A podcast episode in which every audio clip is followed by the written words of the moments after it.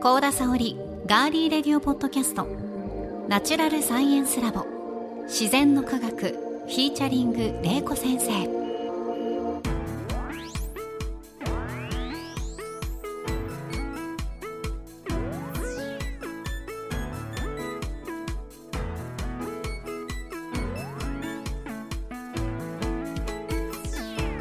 皆さんこんにちは。ガーリーレディオポッドキャスト。ガリレディパーソナリティの高田沙織です。ナチュラルサイエンスラボ自然の科学は元科学館職員防災士。農学博士の玲子先生に自然科学と自然現象である災害。その防災を聞き学ぶサイエンスポッドキャストです。土水昆虫宇宙食物理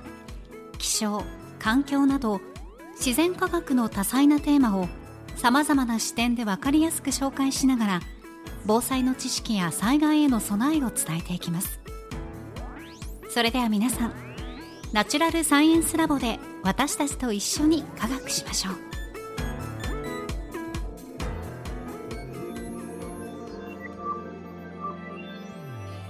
ずはこのラボの先生お呼びしましょう。玲子先生です。よろしくお願いします、はい、お願いします。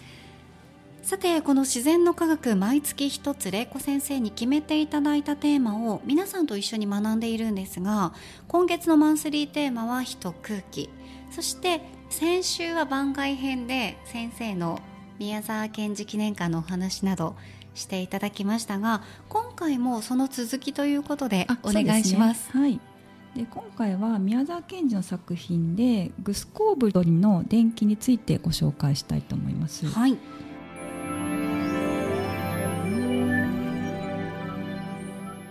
で実はこれ災害について結構あの話があの取り上げられているので、まあ、今回ちょっとその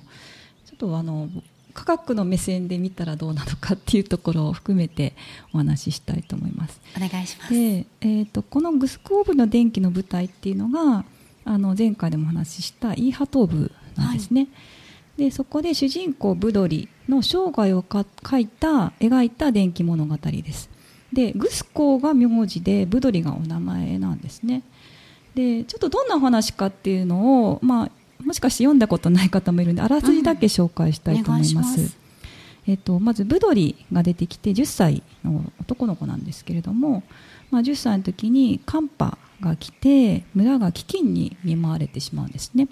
でやっぱり飢饉になると食べ物もなくなってしまった。で家族で住んでいて、えー、妹のネリ7歳なんですけどあと両親と一緒に住んでたんですけれどもあのあまりにな食べるものがなくなってしまったんで実はお父さんとお母さんは突然山に行ってしまったんですね。で帰ってこなかったんです、うん、うん、であのブドリとネリだけになってしまって。であのそれで過ごしてたんですけど実は妹のネリも男に突然来た男に連れて行かれてしまってでブドリ一人になってしまったす。ごい最初からちょっと悲しいお話なんですけど、で家もその土地を全部その男が買い占めてしまってでブドリの家もなくなってしまったっていう最初がそのいうストーリーから始まるんですね。でブドリは生きるために工場などで働いてで勉強して、まあ、大人になると町に出ていったんですけどその時にあの空母という博士に出会って実はあのイーハ東部の火山局で働くことになったんですね。で、まあ、火山の仕事をしていてで研究成果もあって火山局はあのイーハ東部にある300火山があってその活動を見るあの観測小屋とか機械があってその噴火しそうな火山も制御できるようになったんですよ。で見張ってね見れるようになってであとそのまあ火山局のその機械を動かすために電気も発電できるようになったらしくってその電気はあの蒸石発電所潮の満ち引きで発電もできるようになったってことなんですね。であのでブドリはその稲のあの肥料を空から降らしたりとか、まあ、いろいろね皆さんの町民の住んでる村人に役に立つことをしたいなししてあのすることをやってたんですね。であのブドリもすごくそれにやりがいを持っていてであの27歳になったんですけどもその時も幼い頃に経験したやっぱり寒波がまたやってきてしまったんですね。でブドリは考えてどうしたらいいかっていうことなんですけどやっぱり寒くなるので暖かくすればいいんじゃないかっていうことで実はのカルボナール火山島っていうのがあってイーハトーブには。はい、でそれを噴火させてで空気中にあの二酸化炭素炭酸ガスを増やして地球を温めればいいんじゃないかって考えたんですね。うん、で、あのー、考えたというかその,、えー、っとそのイーハトーブの火山局でそういうふうに決めてだけど火山を爆発するさせるためには誰かが一人が犠牲にならなきゃいけないっていうことになったんですよ。はい、でその時にブドリは覚悟して自分がその犠牲になることを決意するんですね。で、えー、次の日ですねあの火山が爆発してであのイーハト部の人たちが空を見上げるとあの空が緑色に濁って、えー、月や、えー、お日様が銅色になったのを見たそうするとあの気温がぐんぐん上がっていって秋には普通の作柄になったっていうことなんですね。でイーハトーブはあの寒波が来ていたけれども危機にならずにあのたくさんのあのブドリのような家族はその冬を温かい食べ物と明るい、ま、あの薪で楽しく暮らすことができた。であのブドリのような一家の不幸な家庭はもう一つもなかったよっていうお話なんですね。そういうようなねあのお話になります。で、まあ、この中でああの、まあ、飢饉とか潮汐発電所とか火山爆発がで出てきたので、まあ、それをちょっとね科学的な視点で見ていきたいと思います。はいこの例外による飢饉なんですけど東北では、えー、結構ですねあの山瀬というあの、えー、風が吹いてきて、はい、例外になることが多いです。で実はあの6月から8月ぐらいにちょうどその、えー、冷たく湿った空気が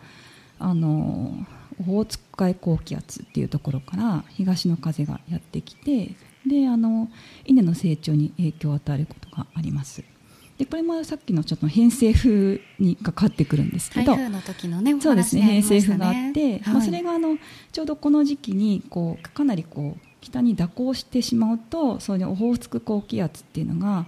あの、えーと、カラフトとかあのカムチャッカ半島、まあ、北海道の北北東の辺りに発生して、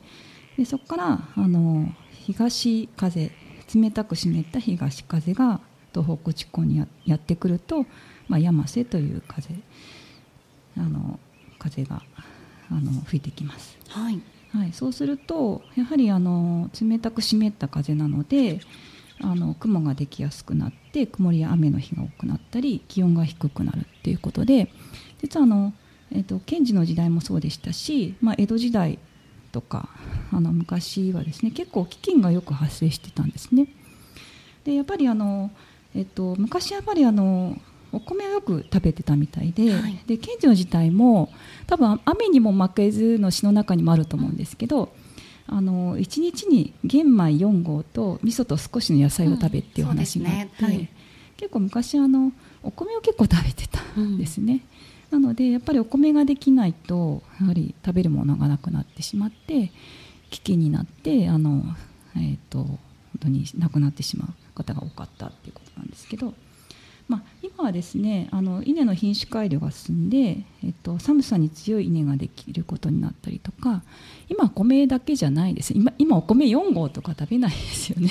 食べないですね。昔はね本当にお米玄米だと結構栄養分があるので、ね、本当に玄米だけで、うん、まあ、必要なカロリー取れたんですけど今はもうパン食べたりとかパスタとかね、まあ、いろんなものを主食として食べるようになったんで今はまあ例外起こってもあの飢饉が起こることは少なくなったんですけども、まあ、当時はかなりあの山瀬が吹くと飢饉になるっていうところが多くあったということなんですね。はい、稲もね結構あの、えっと、品種改良であの冷たい水でも育つようになったらしくって、はい、あの冷たい水で育つ稲をあの美味しいえー、稲と掛け合わせていって選別してそれで寒い地方でも育つような稲をを作ってきたので、まあ、それであのだいぶ稲もね育つようになってきたっていうところがありますね。うそういう食にも科学の力ってやっぱりそうですね変わってるんですね。そうですね。やっぱり昔とはちょっとね今は違ってきてるっていうところはありますね。はい、はい、であともう一つですね潮汐発電所っていうのが物語の話で出てきて、で私もあそういうのってあるのかなって思ったんですけど、はい、まずあの潮汐って潮の満ち引きっていうところがあって。まあ、これはですねあのどうして起こるかっていうと、まあ、あの地球のあの自転とあと,、えーと、月がですねあの地球にかなり近いところにあるんで月があの地球のをあの引力で水を引くんですね。でその力が働いてであの海の水っていうのは満ち潮とか引き潮っていうのが発生するんですけれどもそうすると結構あの水のあの高さですね水位の高さがあの、えーとですね、1日2回ぐらい変わってくるんですね。で、えーと、実はこういう発電所があったのかなと思ってちょっと私を調べてみたんですけど、はい、実は宮沢賢治があの生きてた時代はこういう発電所はなかったんですよ。でもそういうことができるんじゃないかなっていうのを多分宮沢賢治は想像して考えそうです、ね、物語に記したってことですよね、うん、書いてたんじゃないかなと思って。実はあの宮沢賢治が1933年に亡くなってから、あの実は30年以上経ってから実はこの発電所が実現したらしくって。で実はあの世界で初めて完成させたのがフランスなんですけど。日本ではないんですね、うん、フランスで、はいえーと、1966年に、はい、えーと、フランス・ブルターニュ地方。でランス潮汐発電所っていうのがなんかランス川の河口にできたらしいんですね。であのここはですねちょうどの潮位ですね密地潮と引き潮の海面の差がとても大きくって13.5メートルもあるらしくって。大きいですね、すごくこう大きいのでその潮汐の差によって水をこう流してあの、えっと、ポンプのこの発電ですねを回すっていうところをしてで今でも発電してるそうです。すごいですね、はい、でフランス全土で消費される電力の0.012%発電して、えーとまあ、1回作ると、はい、あと何もコストかからないんですよね、うんうんうん、まあ、そのまま、ね、あの石油とかも使わない自然エネルギーなのでなんか作る時はものすごく大変だったらしいんですよ。この、まあ、ちょっと今写真見せてますけど、はい、結構大きなあの川を渡るようなあの建設建物を作ったんですけどもそうですよね、ものすごいあの建設費は多額だったんですけど、まあ、長年使っていてあの建設費用はもうすべて回収してしまって発電コストはほとんどもう本当に安くてエコなエネルギーで今稼働してるっていうことなんですね。なんかこういうエコな発電がもっと増えればね、うん、地球のためにもいいんじゃないかっては思うんですがそうですね。なかなかね、それだけでは賄え そうですね、まあ、多分ここだからできるもので、うん、そうなんですよね、はい、でも私はやっぱりなんか宮沢賢治時代にはなかった、うん、で亡くなってから30年後に実現したんですけど、はいうん、まあ、先を見る力が本当に あったなと。そうです、ね、知識と想像力に私はこの潮汐発電所っていうところで驚かされましたね。いやすごいですね、うん、であともう一つですね。あの火山噴火による気候変動ということで、はい、まあ、グスコーブの電気の中ではまあ、二酸化炭素を放出して温暖化を人工的に起こすっていう話があってでこれあの、えーとまあ、多分前回でも地球温暖化にね二酸化炭素が関わるっていうこともお話しさせていただいたんですけど、まあ、噴火で確かに二酸化炭素発生するんですよ。だけどあの人間が1年間に出すあの二酸化炭素の量っていうのはあの、まあ、今でもね火山はたくさん地球上にあって、まあ、その火山噴火より、まあ、100倍もやっぱり多いので、まあ、二酸化炭素はやっぱり人間が出す二酸化炭素が地球温暖化に関わるんで噴火だけではねあの地球は温まらないっていうことはありますね。で実はあのえっと、大規模な火山噴火が起こると何が起こるかというと反対に気温が下がってしまうんですよ。はい、でこれはですね火山ガスに含まれている、はい、あの二酸化硫黄とか火山灰があの大気中に放出されるんですけど例えば二酸化硫黄とかもあの水に反応して、えっと、前お話ししたと思うんですけどエアロゾルっていうのがあってこれあの、えっと、雨雨粒ができる元でもあったんですけどでそれがあの、えっと、たくさんあると、まあ、太陽の光を反射させて、まあ、あの日傘効果っていうんですけどもそうすると地表に届くあの太陽の光の量が減ってしまうんですね。でこれ大規模噴火を以前したことがあの地球上でもですねあってあの1991年6月にフィリピンのピナツボ火山っていうの噴火があってこの時にかなりあの寒冷化が起こったんですねでこの時実はあのそのエアロゾルが、えー、地球をですね3週間で全体取り巻いてしまって地球全体をですか？そうですね。かなり大噴火だったのでなのでえっと、1992年から1年間で世界の平均気温が0.5度も下がったそうです。はい、なので、まあ、大規模噴火が起こると実は気温が、まあ、下がってしまうっていうところなんですね。で、えっとでまあ、なぜ検事はですね、まあ、このところは二酸化炭素を出して地球温暖化させたっていう話だったんですけど、まあ、検事がすごかったのは実はの地球温暖化を引き起こすのが二酸化炭素っていうのはこの時あんまり分かってなかったんですよね。それを宮沢賢治は地球温暖化を引き起こすのは二酸化炭素だっていうことで、えー、物語の中で取り上げたのが私はすごいなと思ったんですけどあの実際にあの実験で、えーと、二酸化炭素があの地球温暖化を引き起こすんではないかっていうのがあの証明されたのが、えーと、1856年だったんですけど、まあ、この話をですね多分あの宮沢賢治は知ってたんでしょうね。あんまりこれ注目されてなかった実験で、うんうん、まあ、二酸化炭素に太陽の光を当てると温め温まったっていう実験を女性の科学者の方がしたんですけど多分それを知ってたんでしょうねとんど知られてなかった研究をちゃんと、まあ、検事は知ってたっていうことなんですね。で実際の検事が亡くなってからあの1961年にあのジョンえー、ジョン・ティンダルっていう方があの地球温暖化には水蒸気とか二酸化炭素とかオゾンやメタンが関わるっていうことを発見したんですねだから検事が亡くなってから30年後に発見されたことで、まあ、そういう、まあ、検事のやっぱりこう 先を見る力が、ね、あったんだなっていうふうに、ね。えー、私は思います。で、まあ、地球温暖化に関してはあのその後二酸化炭素の濃度の上昇がえっと、でが、まあ、地球温暖化を引き起こすっていうことを、まあ、観測データとコンピューターシミュレーションによって、まあ、理論的に証明したのがあの2021年ノーベル物理学賞を取った真鍋俊郎さんですね、まあ、現代につながっていくってことなんですけども、はい、すごくこう賢治のなんていう科学を知る力と 先を見る力が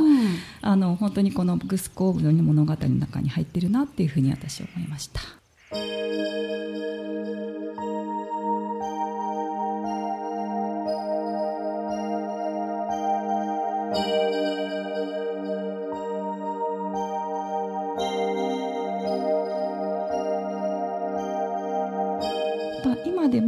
まあ、災害を制御することはできないんですけれども私あのこの物語のブドリっていうのが宮沢賢治自身だったんじゃないかなと思っていてやはりあの晩年は農業して、まあ、肥料稲作の相談とかをしていて、まあ、それであの過労で倒れてしまって、ね、あの短い生涯だったんですけれどもやはりあの災害起きてもあの不幸になる家庭が出ないように、まあ、そういう願いを込めて、まあ、こういう物語を作ったんじゃないかなというふうに思っています。はい、やっぱりこの「ブドリー」もそうですし宮沢賢治さんご自身がその誰かのためにっていう形でお亡くなりになったっていうのは、ね、先生がおっしゃるみたいに共通しているところはあるかもしれないですね。なので、まあ、こういう、あの技術が発達してあのこう災害に遭わない人が増えるといいなっていうそういう思いがこの物語の中には込められてるなと思ったんで、まあ、これこれからもね実現してるものもあるので、はい、まあ、これからもさまざまな、ね、研究とか取り組みが行われることを私も期待してます。はい、はい、今回はここまでとなります。続きは次回をぜひお聞きください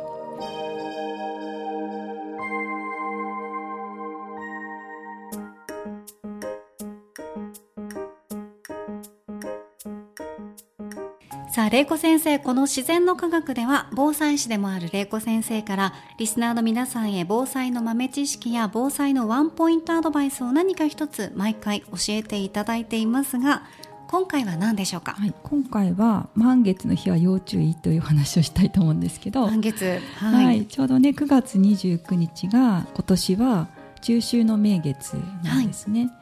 で中秋名月の日というのはあの太太陽暦のあの8月15日の夜に見える月を、まあ、今のあの暦で見るとあのいつになるかっていう日なんですね。はい、なのであの毎年変わったりするんですけど、うんうん、ちょっとあの去年は、えっと、中秋の名月は9月17日。実はあの満月が9月18日とずれてたんですけど今年はあの中秋の名月の日の9月29日と満月がぴったりあの一致するという年なんですよ。じゃあすっごい、月が綺麗に見られる日でもありますね。そうですね、うん、ちょうどあの中秋の名月の日が満月の日に今年はなります。はい、で、えーと、実は満月日は要注意っていうテーマなんですけどさっきあのえーと、検事の長期発電発電所でもお話ししたんですけどもあの満月の日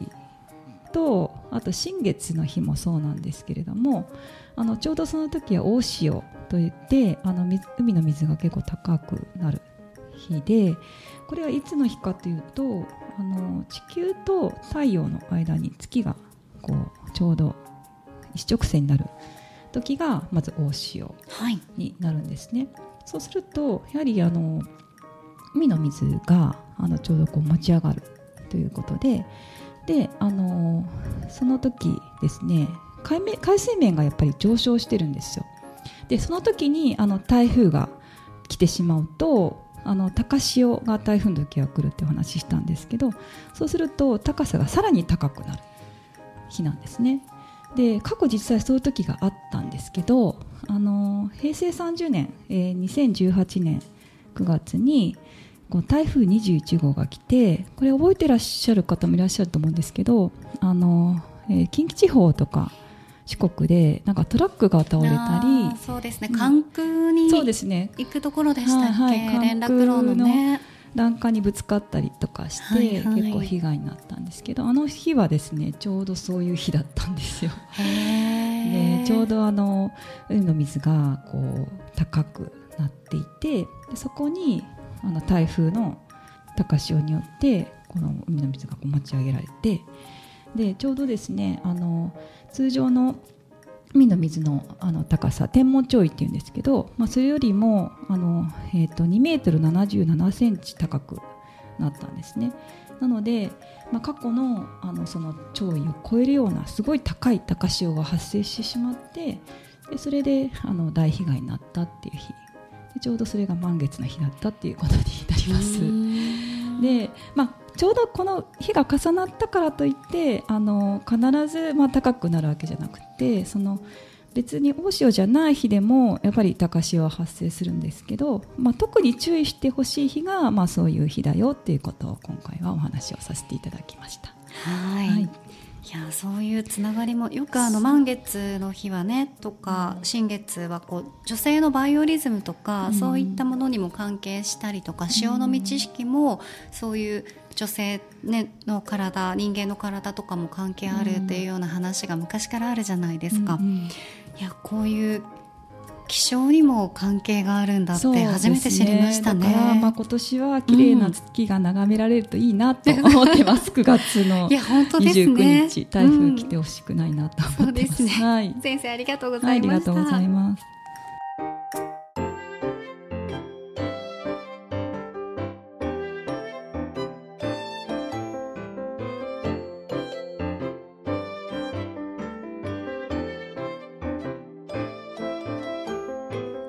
の自然の科学は毎週金曜日に配信します。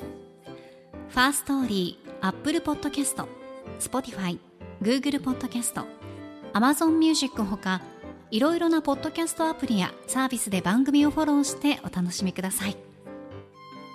番組ツイッターのアカウントのフォローもお願いします。ご感想や玲子先生に聞いてみたいことはお気軽にメッセージフォームやツイッターのメンションコメント引用リツイートなどでお寄せください。